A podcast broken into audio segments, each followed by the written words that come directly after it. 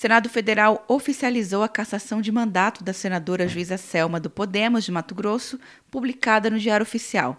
A comissão diretora do Senado tornou pública a declaração a partir da decisão do Tribunal Superior Eleitoral que cassou o mandato da senadora por utilização de Caixa 2 e abuso do poder econômico na eleição de 2018. Para o líder do Podemos, senador Álvaro Dias, do Paraná, houve atropelo de prazos no caso da juíza.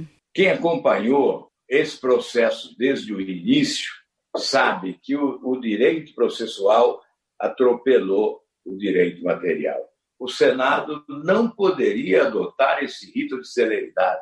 O senador Everton do Maranhão afirmou que não houve nenhum desrespeito na análise do caso da juíza e que o Senado respeitou os prazos e a decisão do TSE. Pelo que eu pesquisei, todos os ritos da casa foi mais do que o dobro em tudo é de prazos dados para cumprir uma decisão judicial. Quem decide não é o Senado Federal, quem decide é a Justiça. Em nota, a juíza Selma diz que recebeu com respeito e tranquilidade a decisão da mesa diretora e afirma que sempre pautou sua trajetória com retidão, seja nos atos como magistrada ou como parlamentar. Até a próxima eleição, a vaga será ocupada por Carlos Fávaro, do PSD, que ficou na terceira colocação na eleição de 2018. Quer um ano sem mensalidade para passar direto em pedágios e estacionamentos? Peça Veloy agora e dê tchau pras filas. Você ativa a tag, adiciona veículos, controla tudo pelo aplicativo e não paga mensalidade por um ano. É por tempo limitado. Não perca. Veloy. Piscou, passou.